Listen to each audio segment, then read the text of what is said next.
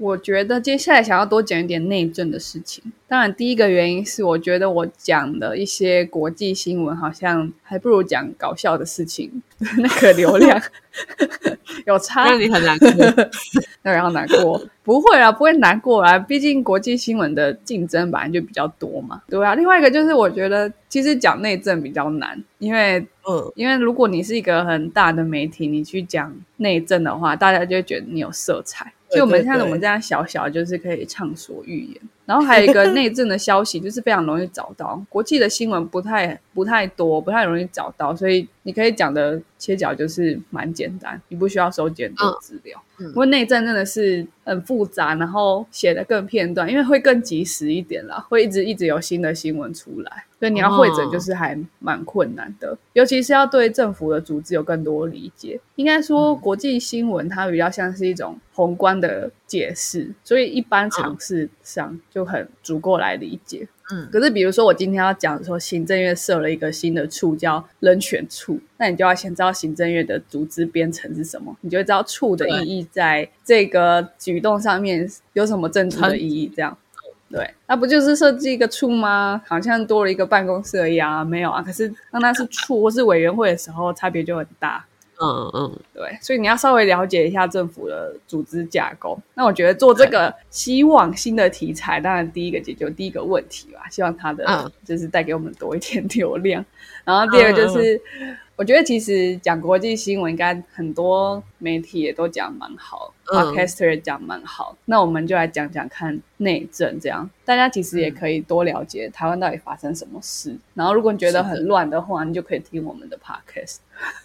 哇，我觉得、啊我觉得这个发想真的非常好，然后也希望就是听众朋友会喜欢我们的新主题。OK 啊，气快麦。好，那我们进一下片头曲。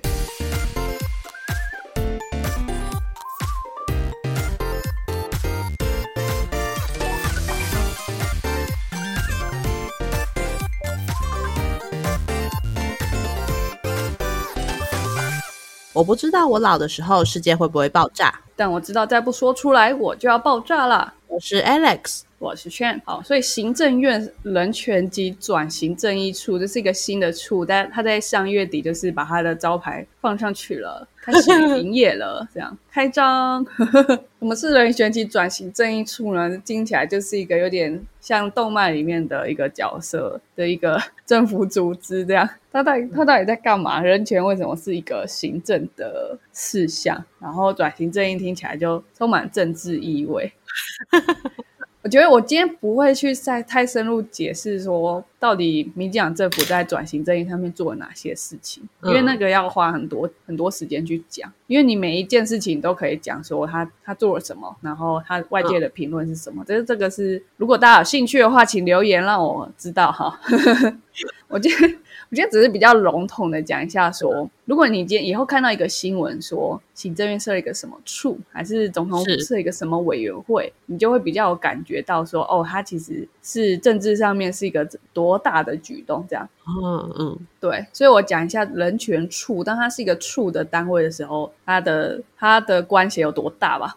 然后还有另外一个就是，为什么一个政府要在行政院里面去设转型正义的处，就是让政府官员专门去做转型正义？你看很多人都会觉得这是一种清算吧。可是其实很多国家都有专门做转型正义的公务员。嗯哼嗯哼，对，那如果我们知道国外怎么做的话，也许就会觉得哦，台湾做的还不够。哦，也是 也是可能会有这个想法啦。嗯，对，大概有这种感觉。其实我在大学的时候，我去我有教高中生写作文，然嗯后好像有一篇就是要写二二八吧，然后嗯那个、我那个学生是中山女高的哦是，他的他的很直觉就说二二八就是民进党政治操控，根本就不存在这样。我觉得这句话这样对中山女高有点不公平，因为我也是中山女高，但是我不觉得这样，不可以偏概全。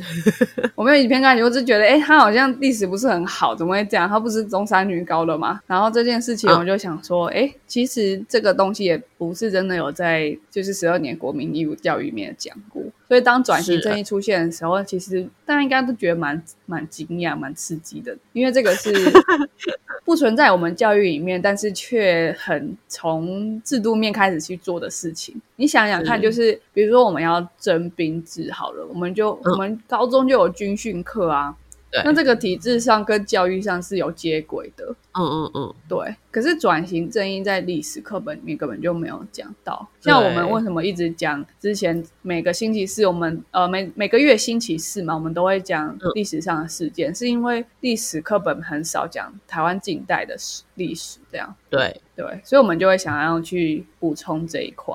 对，我们现在其实历史一直都还在活在那个国民政府过肩来台，然后可能发生了二二八，然后再发生一些事情，白色恐怖就结束了。然后就结束了。可是，可是说实在，你看现在又过了二十几年，我们都二十几岁了，历史课本你也该更新了吧？对啊，不过我觉得历史课本真的说真的，就是历史是赢家的记录嘛，所以现在还没有赢家，就很难去决定说要写什么这样。是，到底是民进党会赢，还是国民党会赢，还是共产党会赢呢？不知道啦还。是又有什么新的新的政党了呢？这样对啊，我最喜欢的是台湾猕猴之之党。太可爱了吧？台湾猕猴之之党的粉专会分享很多台湾猕猴的地方实例，他有他有真的成立政党吗？没有。哦 但是你可以看到台湾猕猴的神态很可爱，他们是母系社会。哦，真的哦，对啊，这么可爱。好，那如果他有一天成立政党的话，我就会投他。投台湾猕猴一票，没台湾猕猴很派耶。对啊，他们是强盗。好。了，人权处。人，它叫做人权及转型正义处，就是它两件事情合在一起，因为人权跟转型正义是两个 topic 嘛，就要把它合在一起，可能就是觉得这两件事情只要一个单位就可以去做了。他就看这个单位有多大喽。这人权那么广泛，转型正义感觉也是很硬的事情，然后哎一个处是这样，对啊，那里面的人好像是二十几个啊，我我刚刚看到的，我觉得很不容易，感觉工作量很大。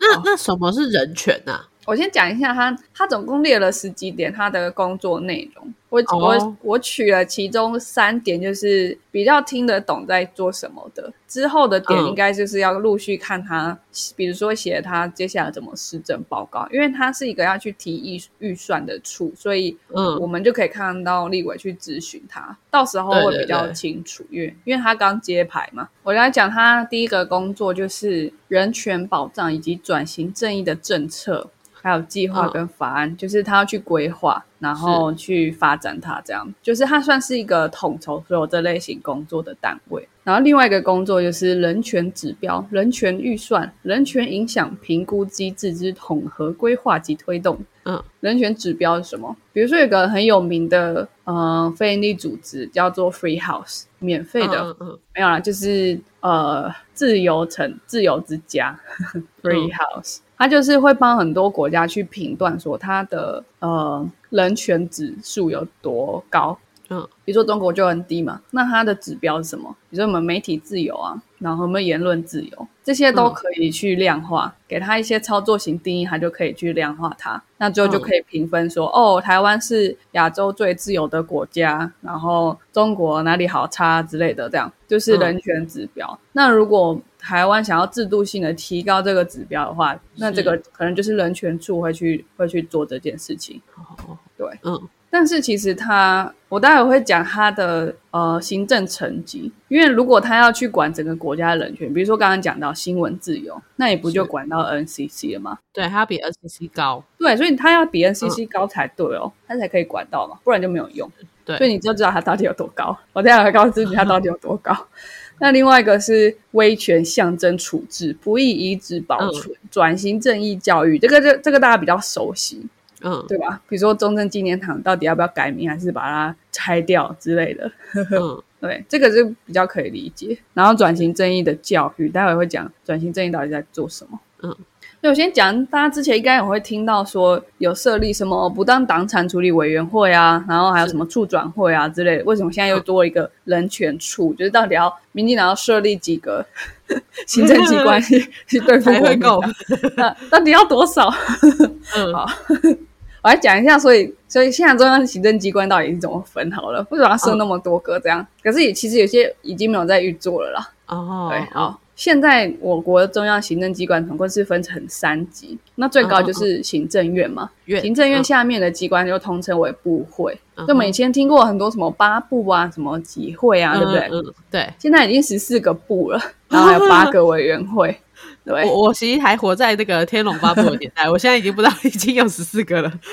十四个部比较新的是数位发展部，还有哦环境资源部这样。哦，对。原来如此。然后委员会什么不跟委员会的那个层级是一样高的，所以什么时候设委员会，就是它比较跨领域的时候，比如说大陆委员会，它就可能有很多事情嘛，可是就是对大陆这样，对，或者海洋委员会也会有很多事情，可是就是管海洋啊，管海洋就给你管这样，哦，对，就这样加起来就有二十二个。所以如果有特色委员会的话，就是代表其他部虽然可能有一点涵盖，但是都不用去负责，这样子吗？呃，应该说，应该说，陆委会要做的事情，就会可能就会涵盖到其他部要做的事情。可是因为它嗯是对大陆的事情，所以就是专门由陆委会去做。所以外交部如果遇到对中国的事情，就都不用理。应该没有都不用理，是要跟陆委会一起做这样。哦，原来如此。对好对对。然后，可是因为不太能就是完全交给外交嘛，不是不太算是国与国的关系，所以会是用陆委会，而且它的法律对大陆关系跟对其他国家的关系法律也是不一样的。对，所以设一个对陆委会是合情合理，然后再来是独立机关，这个一直都没有变，就是中选会啊、公平交易委员会，然后 NCC 嘛。嗯嗯对嗯，所以刚刚讲到 NCC，它是一个独立机关，意思就是虽然部跟委员会的层级比我高一点，可是他们都管不到我，我是一个独立的机关这样。哦，原来如此。然后还有央行跟故宫博物院都是行政院下面的单位，嗯然后再来两个总处，这个比较少听到。主计总处就是有时候讲到人口有多少人啊之类的，然后人事行政总处这样，这比较少听到。两个都很听到过，但是没有想到原来也是行政院下面的。对，反正就是行政院下面的。嗯，好，那跟转型正义有关的中央行政组织有什么？所以现在知道，就是简单来说，就是部跟委员会是最大的，然后其他的就比较跟呃，就是比较偏，就是完全是行政面，不太会跟政治有关系啊。当然，之前 NCC 也是跟政治很有很有关联的感觉，但平常不太会提到他们这样。嗯，对 好，那跟转型正义相关的一个是不当党产处理委员会，所以知道它有多高了吧？委员会。那跟机关一样。嗯，对，委员会要直接报告给行政院长，因为就是这么高了。好，它有一个它的网站很有趣，我去看它的网站，一个网站叫党产资料库，点进去就是一个搜寻引擎，叫党产追追追，这样你可以。然后关，他还建议你关键字打国民党，这样 你就可以哦，你 就可以去看哪一些不当党产，他们会列出什么大楼，这个大楼以前是自食其是什么大楼，然后后来为什么呃国民党一撤退来嗯就变党产了，这样，那他们现在要怎么做？这样，嗯，好，听起来很刺激，对不对？转型正义就是这么刺激。太针对性了吧？这个国民党都会跳起来的吧？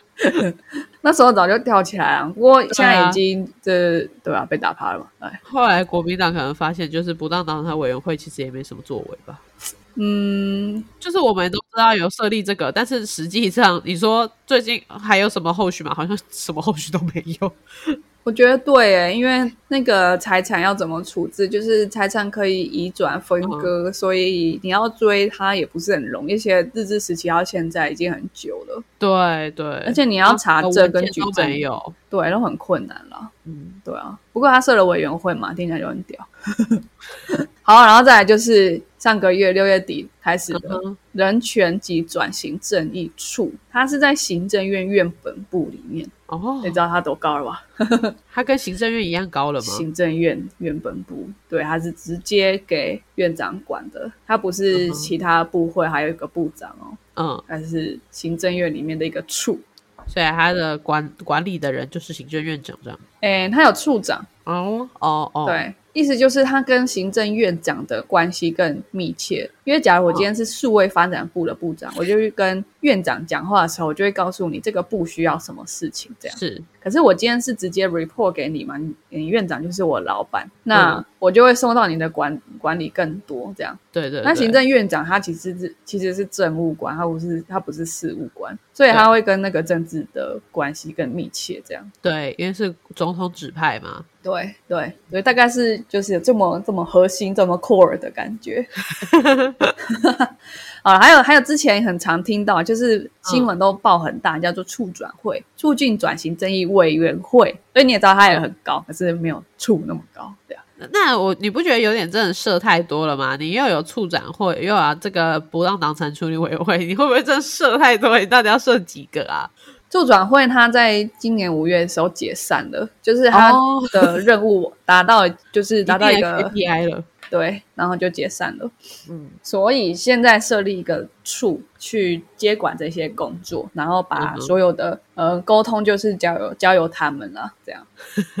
好哦，对，所以现在有在运作的，就是跟转型正义相关，就是人权处，还有不当党产处理委员会。那不当党产处理委员会就是只有追那个党产而已哇，这这个追钱最重要。然后比较高大上的人权预算啊、人权法案啊，比如说呃更公平的、更公平的政府组织应该怎么立立定草案，那个就是人权处要做的事情。所以它其实跟法律还蛮有关系的。哦，然后我觉得比较有趣的是，因为他才刚开始嘛，但是他就有先讲说，呃，人权处会在七月底成立一个权力回复基金会，它的全名叫做威权统治时期国家不法行为被害者权力回复基金会，就是我们要替以前可能在威权时期被迫害的人们追回一些权利的意思吧。对啊，比如说我有自由行动的权利嘛，但是我被关起来了，我就少了那四十年的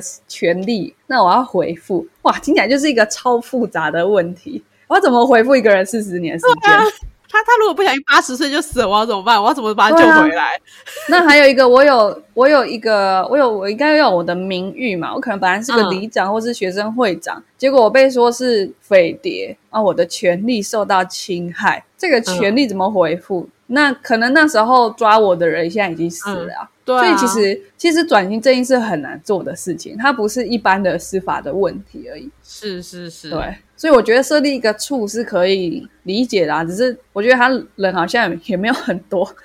而且我想要知道，就是实际你可以补偿实际的作为到底是什么？很想知道哈？对啊，搞不好那时候被迫害的人都挂了。对啊，然后再讲另外一个，就是我们之前提到七月发生的历史事件，就是讲陈文成事件嘛。然哦，对对对对。那七月二号就是陈文成事件四十一周年，那在台大就有就是有一个陈文成广场嘛，他们就他们就有办这个纪念会。好，对。然后台大历史系教授周婉瑶他就说，就是这个广场是嗯十多年来学生去接力奋斗而来的成果。那在争取过程中啊，其实学生也有妥协。比如说，在那个碑文上面，他们本来想要写陈文成是被自杀，或者是说这是一个转型正念纪念的呃地方，都不能写这样。那他们后来说，至少希望可以写呃罗马字，因为其实陈文成是讲台语的，对，那都被校方拒绝。所以像是连建一个碑都很。困难。那如果是可以建立一个行政组织，它可以由上而下推动任何的草案去呃支持这些事情的成立的话，其实这会对转型正义的教育有更好的帮助。这样大概会有这种这种感觉啦。好，所以接下来就讲什么是转型正义。那就不要讲台湾的例子好，因为这个可以讨论的范畴太深了。只要讲国外的，大家没有那么理解，就会比较愿意听进去。所以我现在来讲，我现在来讲那个南非的。我我们也是很怕被当成一四五零，但其实我们真的没事，我们真的没有收那个钱。你如果给我钱，我倒是可以啦。一四五零，我可能觉得太少了。好，好那我们来看看南非是吧？嗯，嘿，对，所以我先给转型正一个比较，它没有一个，它没有一个公公认的呃定义。其实很多跟政治有关的呃名词都不会有公认的定义嘛。它不是它不是自然科学的东西，好像会比较客观一点这样。嗯嗯嗯，对，那目前比较普遍的定义就是民主国家对过去独裁政府实施的违法和不正义行为的弥补。是，所以那个转型是什么意思？其实就是政府体制的转型。我从独裁转型到民主，那什么事情要正义呢？就代表以前有不正义嘛？那为什么不是转型呃合法，或者是转型呃公平？因为正义是高于合法跟公平的事情。可是正正义好虚无缥缈哦，和平就是不打架嘛，然后合法就是合乎法律。那那正义到底是什么？好难。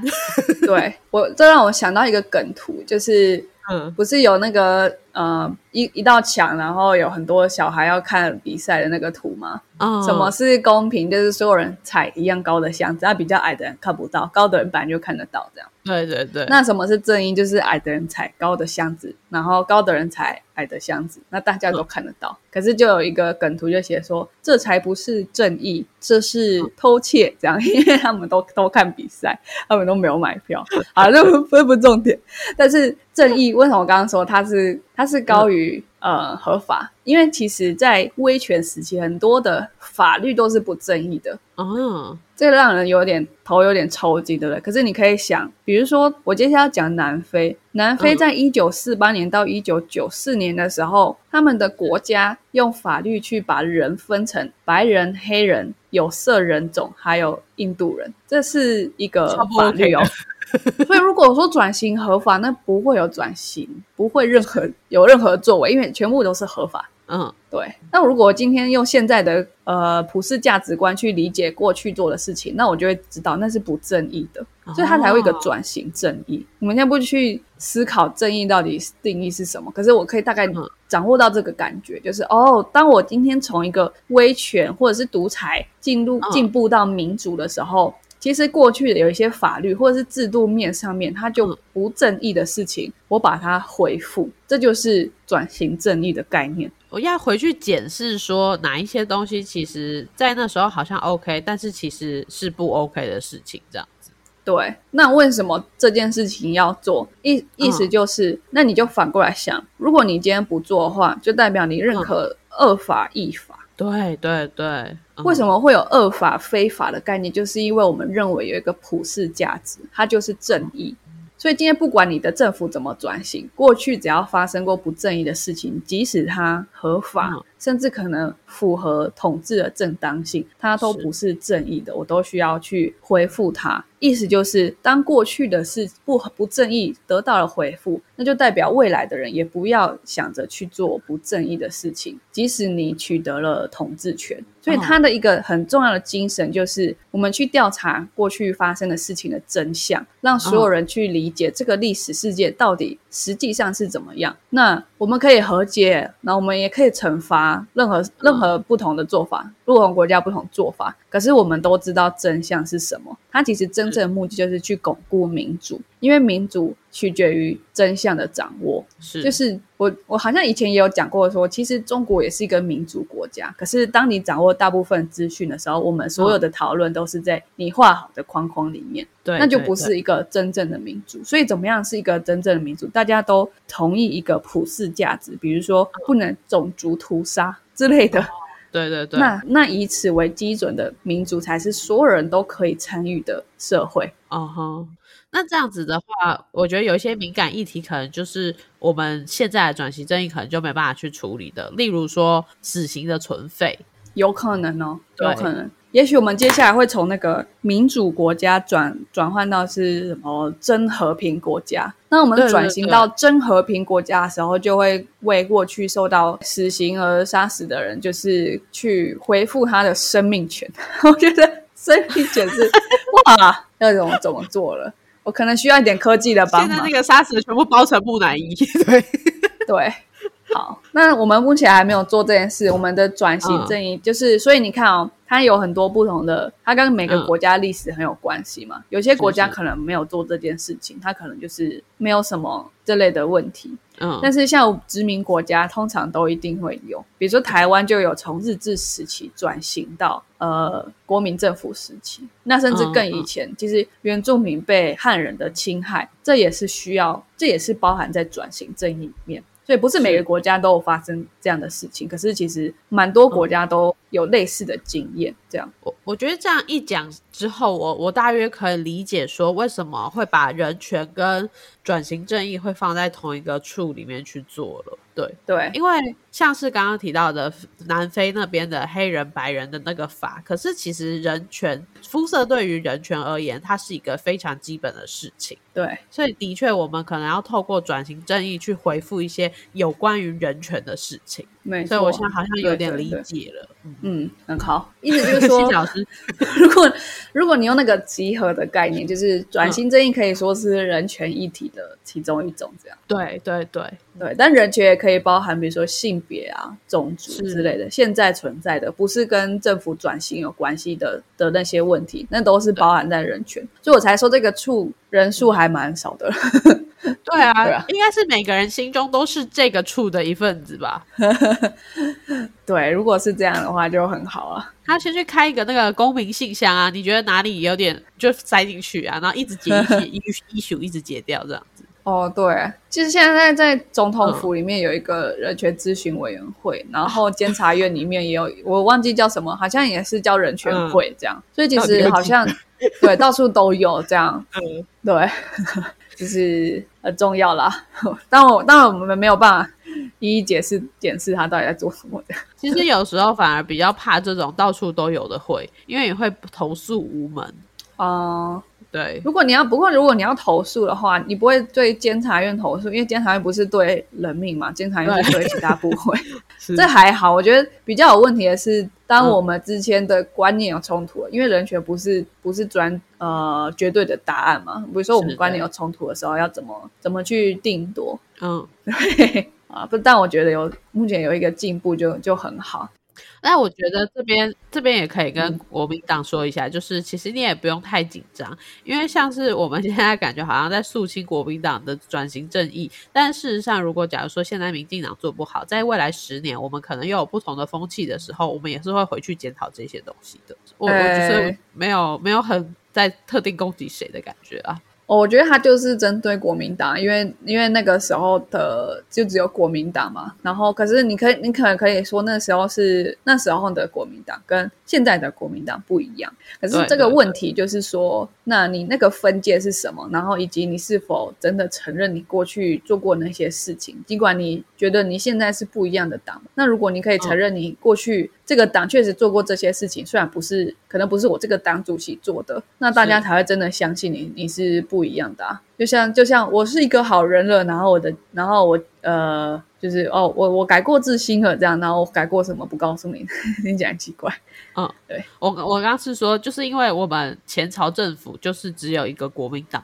所以这样感觉好像现在都在肃清他，可是如果转型正义这件事情一直一直维持下去，下次可能又会有一个 A 党，然后 B 党，其实 A 党也有可能会继续再来检讨说，哎，民进党这个时期的时候，我们是不是有因为什么东西，然后做了什么东西，做了什么事情这样子。所以我觉得转型正义它是一个概念，会一直流传下去，然后你也不用怕自己现在好像是被针对，因为其实每个人我们都是要再看一下过去我们是不是有什么东西是做的不好的。嗯，你这样讲的话，确实是蛮有可能，因为转型正义就是就是一件事情。然后，那为什么会好像跟政党有关？当然是，当然是因为我执行这件事情的时候，对于敌对的政党有很大的打击嘛。是对，其实，在不同国家，确实，它确实也都会让，就是原本被转型的那个那个党，或是那那群人，感觉到非常大的威胁。这样，那。对啊，可是如果你真的没有拿任何不当党产，或者是 你没有从中得利的话，是不用害怕不用怕，没错，没错。好，那那我们就是先不要讲台湾哈，我们继续讲。对，因为太敏感。对，太敏感。其实不是，其实不是太敏感，是我没有做任何准备。我只是，对我只是想要用别的国家例子，让更所有人都愿意听这样。因为如果我今天是铁蓝，我可能就不想听。反正那南非的事跟我没关系，我可能就会想听。这是我策略了。好，希望有小兰也可以加入我们的行列。其实真的没有那么在攻击国民党，真的。其实我觉得要分开看呢。如果是因因为为什么是民进党在做？那当然是因为以前只有国民党，然后做这件事情对民进党有好处嘛。对对对。那在民进党的角度来说，他真的有可能就是针对国民党，不然他就会去对日本啊，他就会跟日本人说：“你以前对慰安妇做那么多，就是真的是毁灭人权的行为。”那他也可以对汉人啊，不是？我觉得讲汉人就就是都完全不知道是谁这样。你可以对汉人讲啊，就是原住民的那个土地权，对不对？可是他先弄那个简单的，就是不当党产，对吧？所以确实啦。那国民党也知道，就是你可以攻击民进党什么点嘛？你就去攻击他，为什么你不去追究汉人跟日本？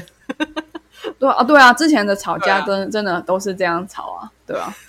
好好，我们要回到回到国外了好，回到国外。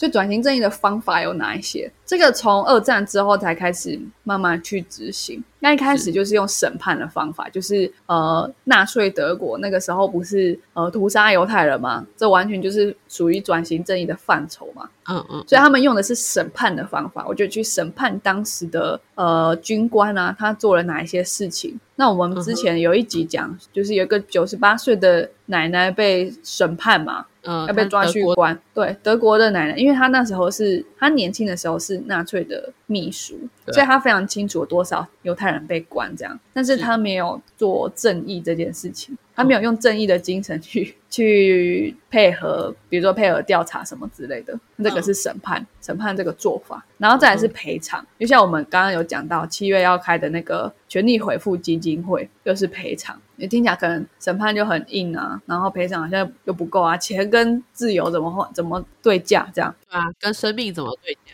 对啊，然后调查真相跟纪念，那这个是最重要的嘛？因为你没有调查真相，怎么审判跟赔偿？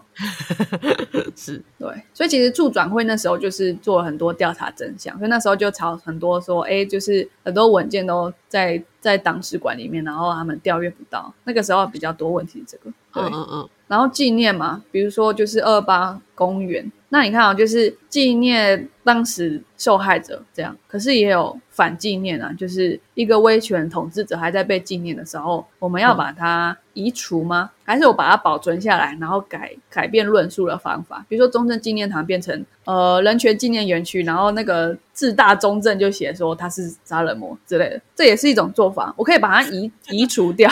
或是把它保存下来，但是我把它变成正义的说法，就不是去神化它这样，而是去讲他到底做了哪些事情这样。对，或者是他还是叫中正纪念堂，但是你进去的时候是看到纪念中正做了什么事情。对，纪念这个坏人做了什么事情，那我们要记得不要做坏事，这样也是有这种做法。是对，那遗忘也是一种做法。比如说西班牙，西班牙之前，呃，西班牙在二战的时候不是也是那个。叫什么？他们也是法西斯主义嘛？那个时候也有很多屠杀，所以他们就是把所有的纪念那个独裁者的铜像都拆掉。他们的做法就是遗忘。有的国家只用一种方法，有的国家用很多项。像德国就有纪念啊、审判、有赔偿、有调查真相这样。嗯，对，我觉得德国就是他们在处理这件事，我就觉得很棒。像是他们承认自己二战是失败的嘛，然后所以进。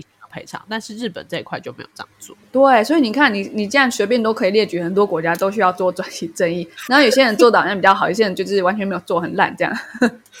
它是一个很新的概念哦，就是正义其实是一个很古老的哲学概念。但是，一直到现在才有所谓的转型正义，当然是因为开始出现了政府的轮替嘛，不同政府的轮替，独裁变民主，所以它是一个很晚近的概念。因此，它的 argue 还非常多。举例而言，就是德国的纽伦堡大审判，就是大家都觉得它好像是一个典范。但其实他有一个判例，就是让大家觉得很奇怪，就是他很有名，就说你今天可以枪杀那个人的时候，你可以选择要瞄准他还是不瞄准他。嗯，那结果那个人因为瞄准了他而被判刑嘛？可是，在后来的讨论当中，就是他真的可以不瞄准那个逃跑的人吗？这样，或者是他知道那个人到底做了什么事吗？可是这件事情好像在那个审判里面并没有完全的被讨论到，但是他就获得了刑罚，这样，所以其实是还是有在 argue 说，如果你今天要做审判这么硬的事情的话，到底要怎么做？这样。好，所以像南非，他就不太用审判的方法。我先讲一下南非到底发生什么事情。很很巧合的是，刚刚讲那个一九四八年到一九九四年执政的党，也叫国民党，这样，嗯嗯嗯，National Party 这样。好，其实很容易叫国民党啦。哎，这是一个好名字呢。哎，啊，国民党呢，他们执政很很五十年哦。他们认为南非不是一个单一民族的国家，南非是一个由四种人组成的国家：白人、黑人、有色人和印度人。所以你看，像我们这个黄黄的亚洲人就属于有色人，这样是，对，很好笑。现在这样听起来就觉得很滑稽，可是那时候是他们活了五十年的国家制度，这样。所以这些种族隔离到底多彻底？一个就是禁止不同人种之间联姻，这个我们最常听到就是就是德国啊，二战时期的德国嘛，对不对？哎，其实，在南非根本就是搞同一套，这样不同人种之间也不能发生性关系，如果发生性关系就是刑刑事犯罪。其实这个不要说是人种，还有阶层，其实也是。你你把这件事丢回去印度看，印度对啊，对啊，你就不能结婚啊。那再丢到中世纪的法国也是，你贵族怎么可以跟平民结婚？你只能私奔啊。就是对到处都有，然后只是人人种人就是肤色问题是更基本的，那是天生带出来的啊。其实阶级也是天生带出来的，好像没什么不一样。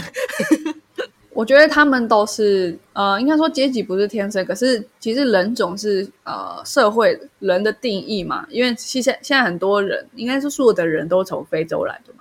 可是你居然可以分成白人、黑人、有色人和印度人，代表你有一种建制建造出来的尺去衡量多白叫白人，那多黄叫亚洲人之类的。色 阶对一下，对，因为如果你用基因的概念来看，就是所有人大概都是混在一起的嘛，那时候一定没有这种做法，所以它是一种社会建立出来的做法。转型正义很重要的一个概念就是，它是不是一个制度性的问题，一个制度性的，比如说侵害人权的做法。那如果不是制度性的，比如说我现在骂一个黑人尼哥，那这个跟转型正义没有关系。嗯，对，这个是我跟那个人之间的问题，这样我我应该被他打。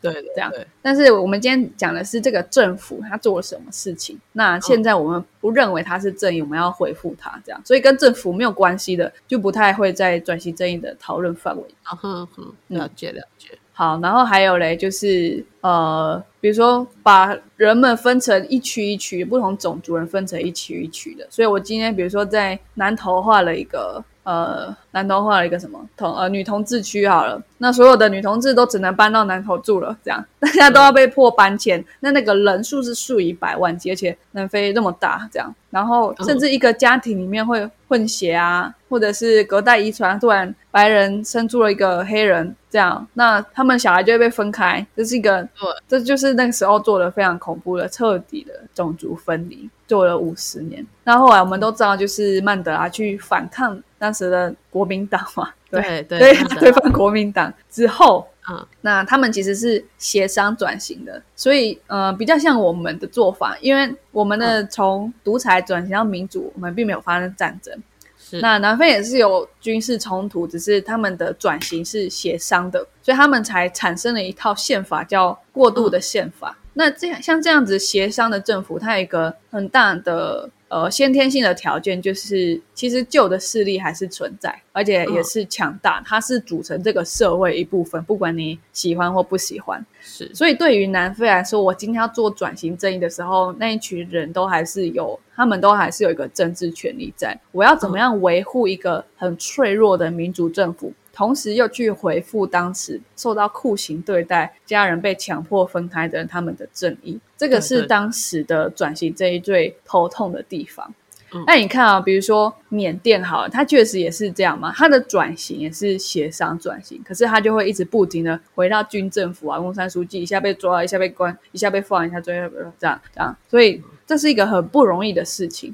那他们当时的一个很重要的概念就是，我刚刚讲嘛，他们有审判、赔偿，然后调查真相跟纪念这些事情，他们就比较不强调用审判，虽然这个东西还是他们的其中一个工具。那所以有一个很有名的，他们有一个很有名的大法官，他们就他就说，就是为了要达到成功的协商与转型，转型的条件不仅需要过去的受害者的同意，也需要那些会被一个基于自由与平等的民主社会给威胁到的人的首肯。嗯哼，所以如果你是受害者，听到这句话可能会很生气。可是你如果是那当时的既得利益者，你占了这个社会的一半的势力，不管你人数有多少，你可能会稍微愿意去倾听。那我觉得愿意讲出这种话的政府是很不容易的。觉得就是一步一步，然后他勉勉强强找到那个平衡点。我没有办法真的还你真的很正义的事情，但是我至少愿意让那些可能当时不是正确的人，然后去认、去认、愿意承认一下。对他的目的其实是这个，因为转型正义的目的不是报复，而是大家共存。嗯，不管今天做过什么事情，我们都一定要共存，这个现实。那我们要怎么共存？就是互相理解。那我们要怎么理解呢？就是我要知道你做了什么事情，但你要愿意讲。对对。就是老师会说，我知道你做错事了，你你好好说，我不会惩罚你。那个那个感觉，那个感觉你才会讲嘛，对不对 啊？我偷看别人答案什么之类的，这样。对，好。然后接下来讲的是说，如果新宪法没有杜绝复仇、以报复以及报复持续发生的可能，那么会受到新宪法秩序威胁的，就不可能去支持新宪法。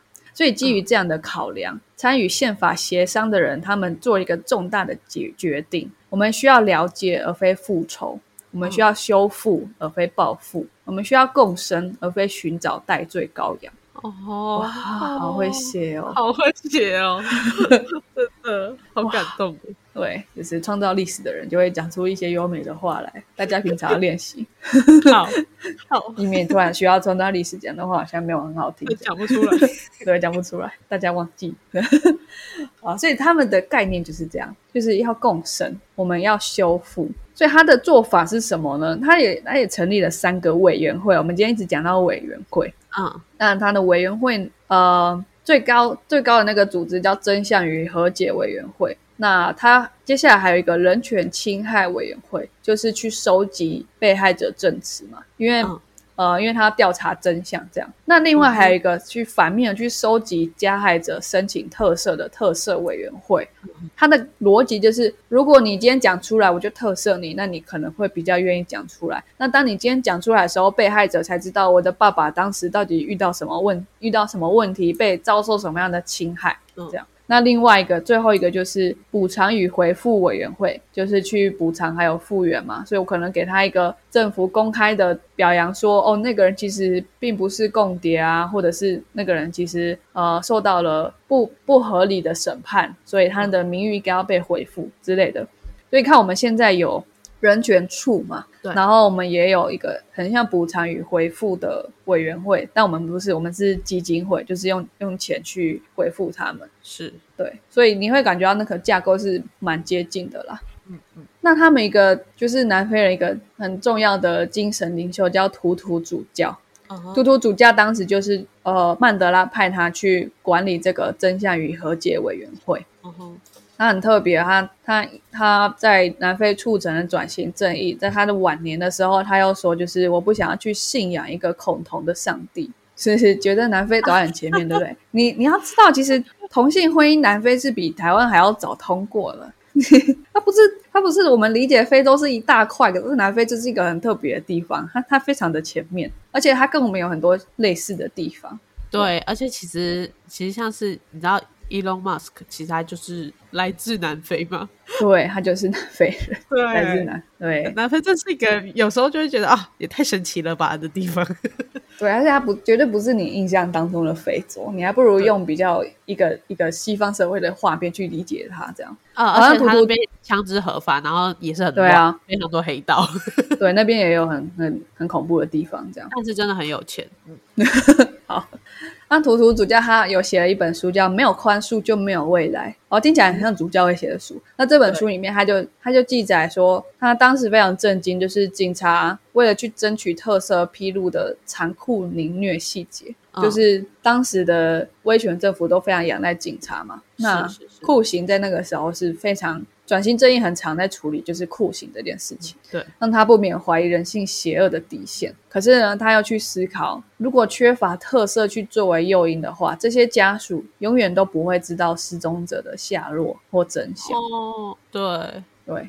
所以，为什么去调查真相是这么重要的事情？它不是一个说什么揭开揭开伤疤，然后让呃国家分裂，它是让伤口愈合的第一步，就是你要知道哪里受伤了。我觉得那边就是烂了，然后你流流脓了，然后你又长疮了。可是你要去把它变好，你就是要先把它打开。对，不是粉饰太平。对你讲的话，图图主教也有讲过，谢谢，耶。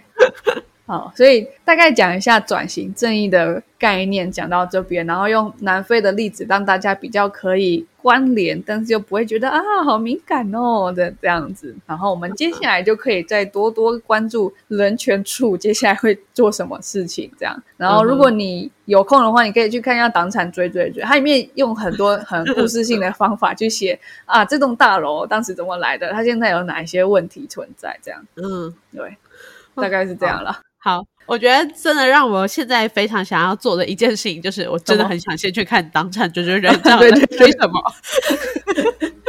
我是知道有很多间哪一哪一间房子，它可能原本是日治时期，然后后来国民政府就直接接收这件事情。然后我想要知道他那个叙事的手法到底会 多么的好玩，这样子。他的标题就打了很多问号，这样啊，真的哦，这么可爱，对啊。好，那就欢迎我们的听众朋友也可以去看一下这个当场追追追，然后另外就是持续的跟我们一起 follow，就是人权与转型正义，然后可以去 follow 一下人权跟转型正义处，然后未来会做些什么事情，对，跟我们一起追追追。哦，对啊，然后最后补充一个题外话，因为我今天有讲到，就是转型正义是一个比较晚近的关于正义的概念，这样，所以如果你正是在考虑说自己要不要念政治系的话，这是一个你可以考虑的研究主题，因为它是新的，这样，而且你以后有地方可以去哦，哦，对，而且之后应该会有工作机会。好 好，没想到还有直癌的部分呢！哇，真棒！好，那我们今天的 podcast 就到这边啦，然后我们下次再见喽，拜拜，拜拜。